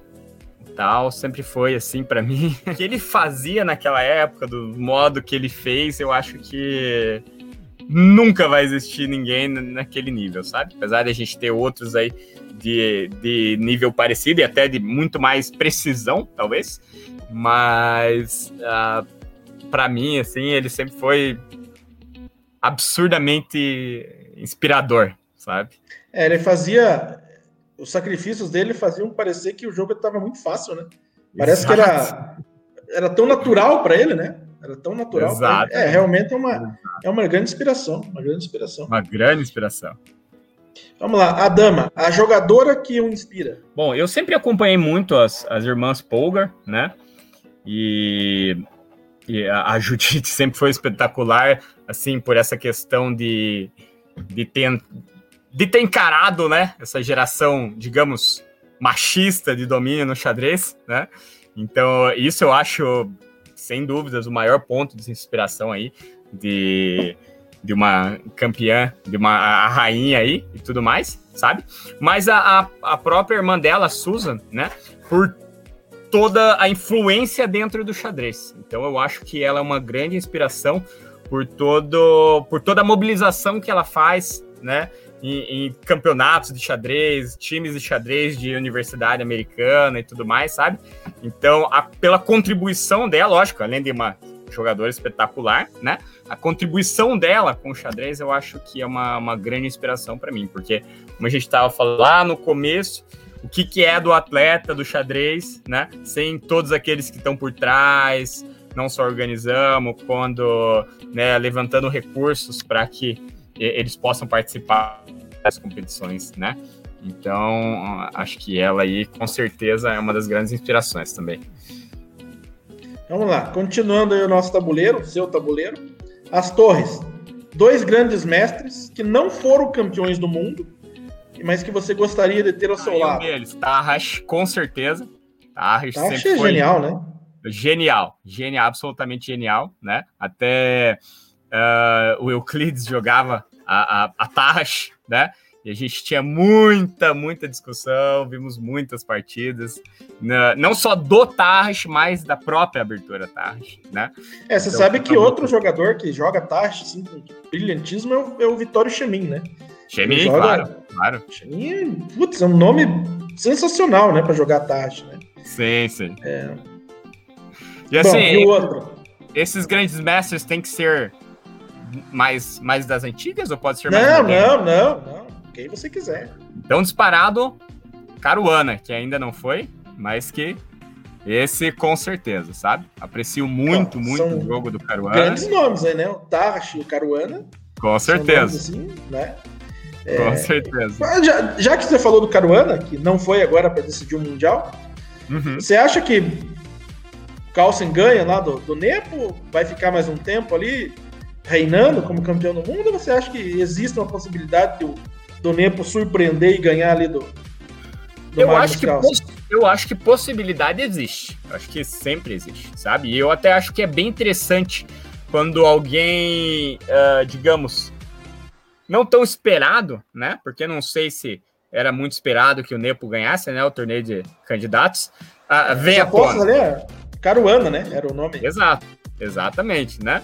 Então, ah, e- acho difícil falar até que esteja rolando a coisa e tudo mais, né? Não, falar, mas assim, eu diria que pelo menos aí uns, dando uma porcentagem de chances, eu acho que uns 40 a 45% de chances o Nepo teria. Acho que o Carlsen ainda é o favorito, até porque ah, toda essa experiência de disputar, né, tantas vezes esse torneio, torna ele ainda mais poderoso nisso, não só pelo fato da, do xadrista que ele é, mas eu acho que certos torneios, né, até voltando lá pro, pros Japs e tudo mais, você vai adquirindo uma certa manha do jogo, né, de qual, qual o melhor jeito de conduzir durante aquele torneio, o que fazer, então eu acho que ele ainda tem um favoritismo até por conta desses aspectos, sabe? Eu concordo com você, existe essa possibilidade.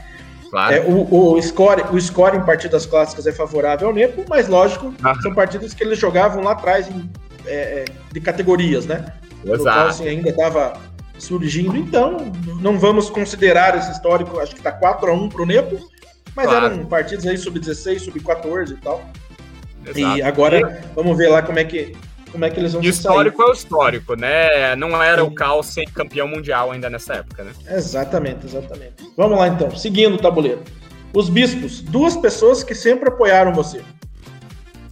Com certeza, ah, aí o, o Williams entra de um lado, né? O Odd Williams sempre foi um cara que, mesmo depois que o- os treinamentos pararam, ele continuava, ah, principalmente no aspecto mental do jogo, com muita discussão, com muita ah, incentivo, sabe? Ah, e assim, dois, o outro dá para escolher, tanto faz um deles. Meu pai e minha mãe, sempre foram grandes incentivadores do xadrez. Então, o outro bispo pode ser qualquer um deles que vai ter o mesmo peso, sabe? E assim, por mais que não joguem, não entendam muito do jogo, sempre procuravam trazer aquela palavra de orientação com relação ao que fazer em dados momentos de disputa e tudo mais. E se algo deu errado, não podia ser isso ou aquilo, que realmente fazia muito sentido, sabe? Então, sem dúvidas. Seguindo em frente, os cavalos, dois amigos que estariam em sua equipe. Se ele pudesse, o Euclides, com certeza, né? O Euclides seria disparado o, o primeiro. E um outro grande amigo aí que, longo de muito tempo de muitas, ah, ah, muitas disputas juntos na mesma equipe, aí foi o Vitor Hugo, né, de Londrina, que com certeza estaria aí também nesse, nesse time, um grande amigo que compartilha de muitas coisas legais, assim, no mundo do xadrez e na, na parte divertida que é estar numa mesma equipe disputando um torneio, sabe? É, o Vitão é brincadeira, o cara é muito forte. E, Sim. e eu gosto muito de conversar com ele também, ele é muito divertido. Muito, Pelo menos as vezes que muito. eu conversei com ele, muito divertido. E aí, para encerrar o tabuleiro, o peão. Qual que seria o jogador ou a jogadora que, que você conheceu ou conhece, que ainda é um peão, mas tem um potencial muito grande de ser promovido, chegar lá na última casa e ser um grande jogador ou jogadora? Olha, e esse, esse é bem legal. Eu até não vou lembrar o nome de todos eles, mas ah, um grande amigo que eu fiz no xadrez também foi o, o Thiago Forgoni, lá de. de. É, esqueci o nome da cidade, cara. Perto de Maringá. Esqueci o nome da cidade, no, no norte do Paraná, ali me fugiu, tava na ponta da língua. Já falo. E certa vez, o Thiago, nas suas, nas suas contribuições com, com o Arapongas, tá? o Thiago de Arapongas, né? O Thiago é bem, é, sempre tentando contribuir com o xadrez de Arapongas, sabe? Eles me convidaram para dar uma. passar um dia dando aula lá e jogando simultânea com a molecadinha de, de base lá de Arapongas. Isso já aí há pelo menos cinco anos ou seis.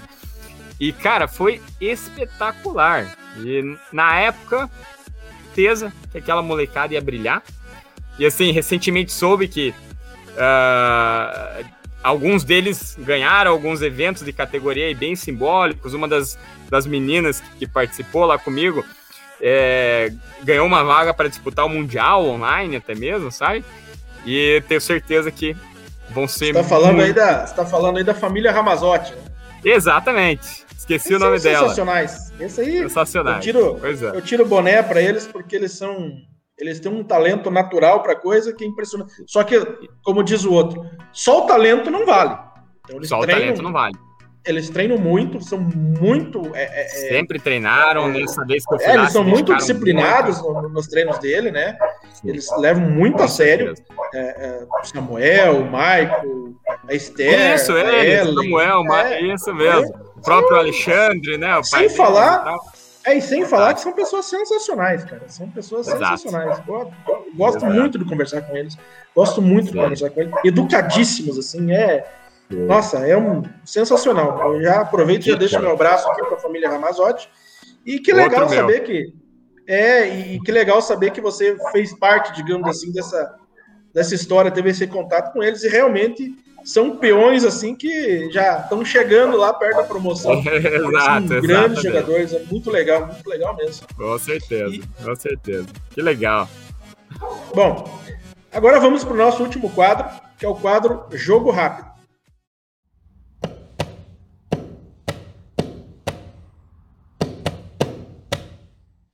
Uhum. E aí, nesse quadro Jogo Rápido, eu vou falar alguma frase, alguma palavra, e aí você, rápido, fala aquilo que vem na tua cabeça aí, em primeiro lugar. Talvez a gente dê algumas risadas, não sei. Vai saber, né? Uhum.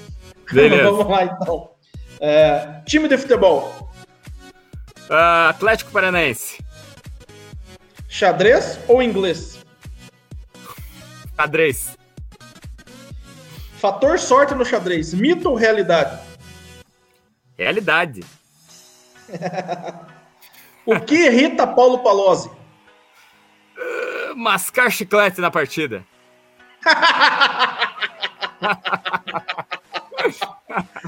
sensacional, sensacional. Eu não sei que existem existem mascadores e mascadores de chiclete. Ah, claro, claro. É, existem é. algumas pessoas assim que dá a impressão que tá ruminando, sabe? Então. Exatamente.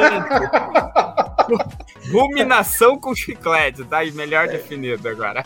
Entendeu? Então, às vezes é, é complicado mesmo. Abertura ou defesa preferida? Uh, gambito da dama. Ensinar ou aprender? Ensinar. Um livro de xadrez. Pense como um grande mestre. Do Kotov? Isso. Kotov genial também, hein? Principalmente porque o Ad Williams criou uma, fez uma palestra uma vez em cima desse livro com a versão Pense como um MF. apresentando uma forma mais simplificada dos pensamentos complexos do, do né? E muito eficaz, assim, que ele aplicava bastante dentro, dentro das aulas, né? Ah, com relação a formas de buscar melhores lances e uma certa hierarquia sobre o que olhar na partida que ajuda muito, ajuda muito em, em qualquer momento, sabe?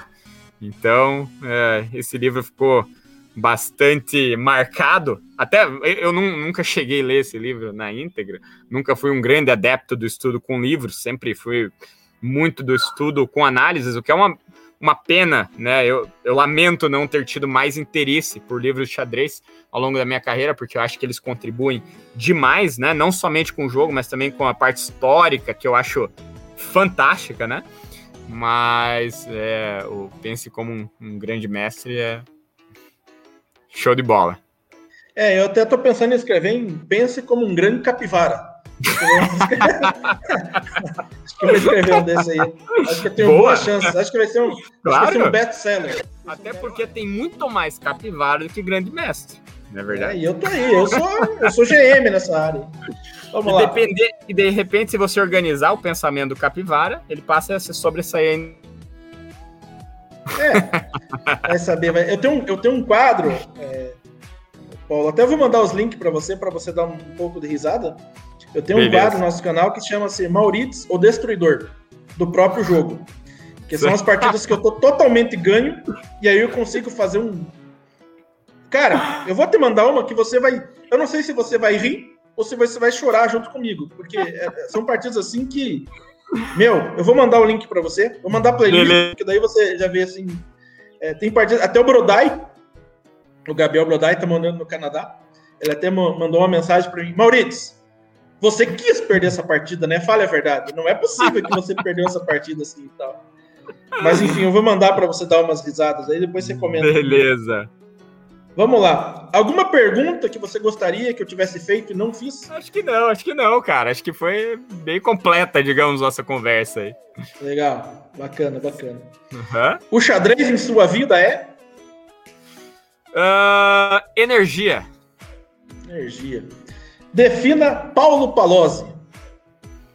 Ah, muito atrevimento, muita ah, amizade, muita muitos sonho e muita vontade de ver o melhor cada dia.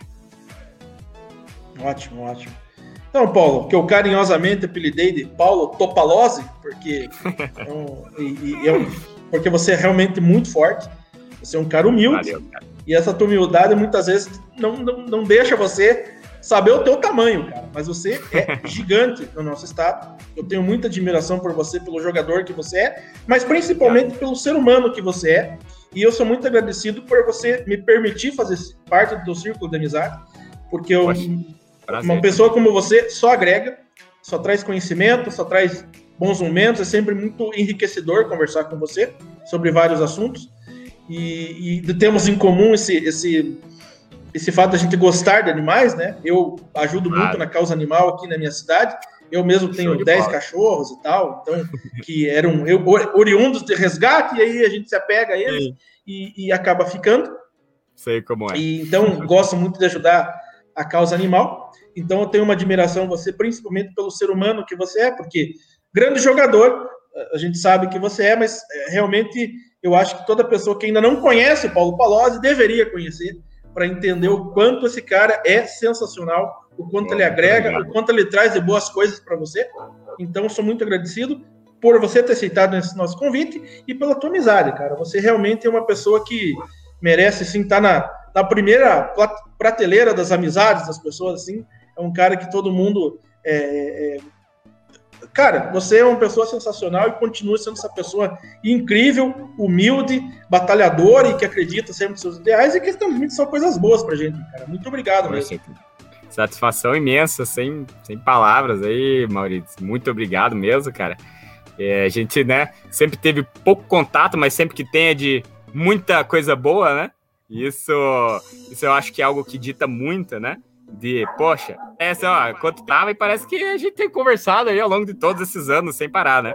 Sim, e tal, que essa é troca energética, assim, e tudo mais, né? Então, cara, ah, você, muito mais do que eu, merece os parabéns pelo teu envolvimento com o xadrez, pelas tua, ah, tuas ações, né, em manter as tradições da cidade.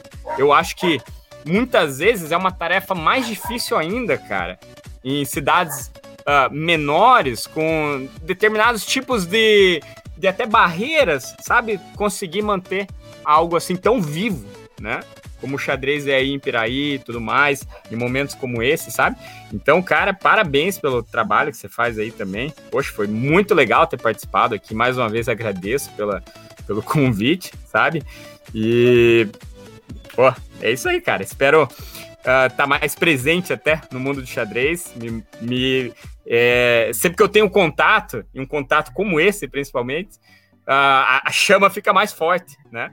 Porque é aquilo que eu falo, para mim, simplesmente jogar o jogo não basta, sabe? É, né, esse mundo né, de pandemia, onde as coisas acontecem online, isso infelizmente não, não me satisfaz como enxadrista e partidas online não me motivam, não consigo jogar com a mesma gana, sabe?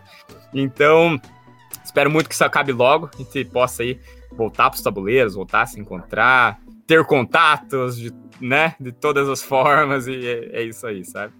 Porque é isso que tem de mais legal no xadrez, eu acho. Mas, Com poxa, certeza. muito obrigado mesmo, cara.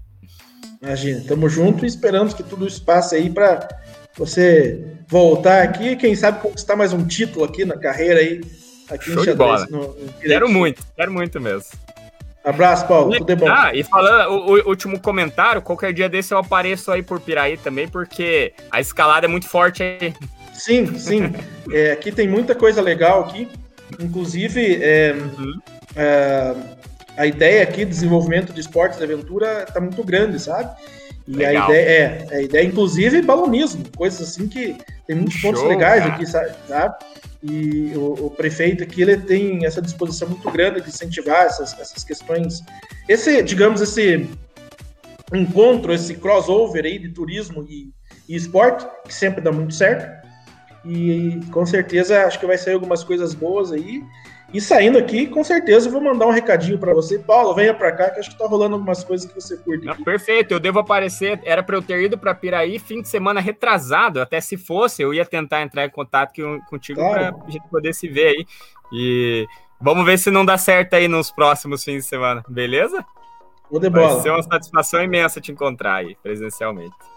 Abraço, Paulo, tudo de bom aí. Beleza? Aí, Valeu, Maurício. Forte abraço, um abraço para todo mundo aí da cidade e é isso aí, satisfação imensa mais uma vez.